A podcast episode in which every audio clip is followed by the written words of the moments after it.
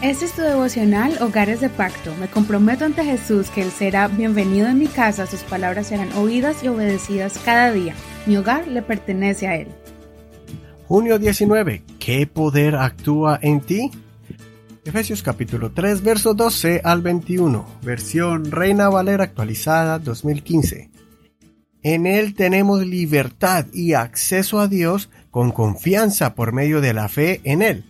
Por tanto, les pido que no se desanimen por mis tribulaciones a favor de ustedes, pues ellas son la gloria de ustedes.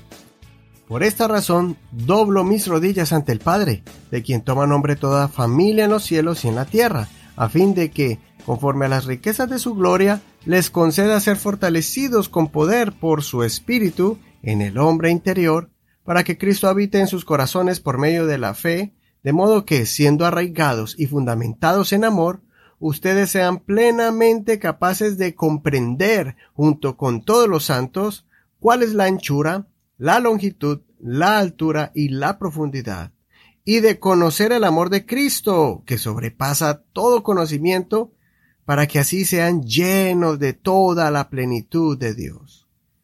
Y a aquel que es poderoso para hacer todas las cosas, mucho más abundantemente de lo que pedimos o pensamos, según el poder que actúa en nosotros, a Él sea la gloria en la Iglesia y en Cristo Jesús, por todas las generaciones de todas las edades, para siempre. Amén. No me canso de decirles lo profunda que es esta carta en cuanto a los misterios de Dios revelados a nosotros. El apóstol Pablo, al parecer, vio la madurez de esta iglesia y compartió con ellos muchos principios espirituales. Por ejemplo, cuando nos explica el propósito de Dios en haber rescatado nuestras vidas para un propósito divino, no solo para salvarnos de los pecados y bendecir nuestras vidas personales, pero también para que cumplamos el propósito de Dios en este mundo. En este capítulo podemos aprender muchísimas cosas, pero quiero que notemos la última parte de este capítulo, el apóstol nos enseña la necesidad de que profundicemos nuestro conocimiento y nuestra experiencia espiritual, que avancemos y crezcamos para que podamos comprender las dimensiones del amor de Dios.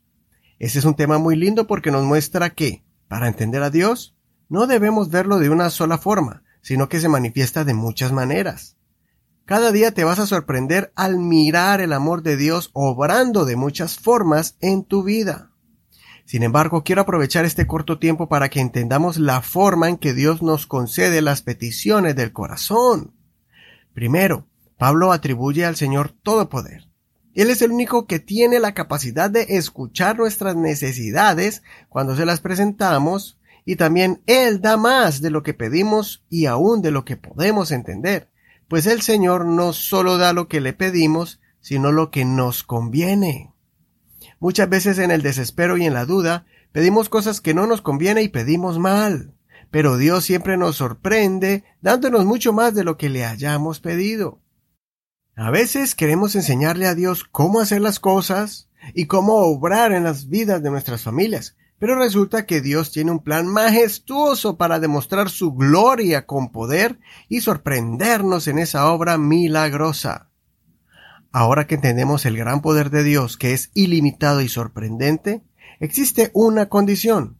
¿Qué clase de poder hay en nosotros? El apóstol Pablo le dijo a Timoteo que nosotros no tenemos espíritu de cobardía, sino de poder, amor y dominio propio. Como humanos, el miedo y el temor son los primeros que aparecen en nuestra mente, pero como cristianos debemos ejercitar el poder de Dios que hay en nosotros para que el Señor pueda derramar sus bendiciones y contestar nuestras peticiones. Activa ese poder de fe, esperanza y perseverancia.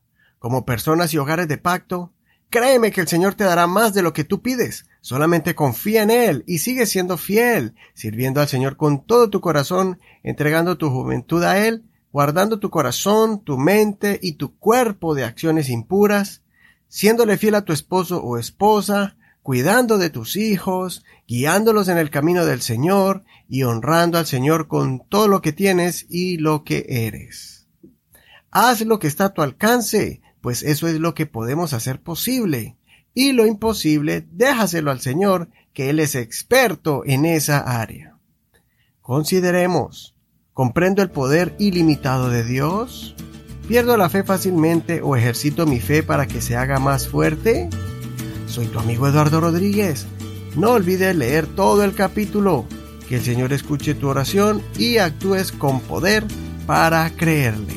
Recuerda que puedes escuchar este devocional en cualquier plataforma de audio como Spotify, Apple Podcasts, Google Podcasts, iTunes, iHeartRadio, Audible y muchos otros más.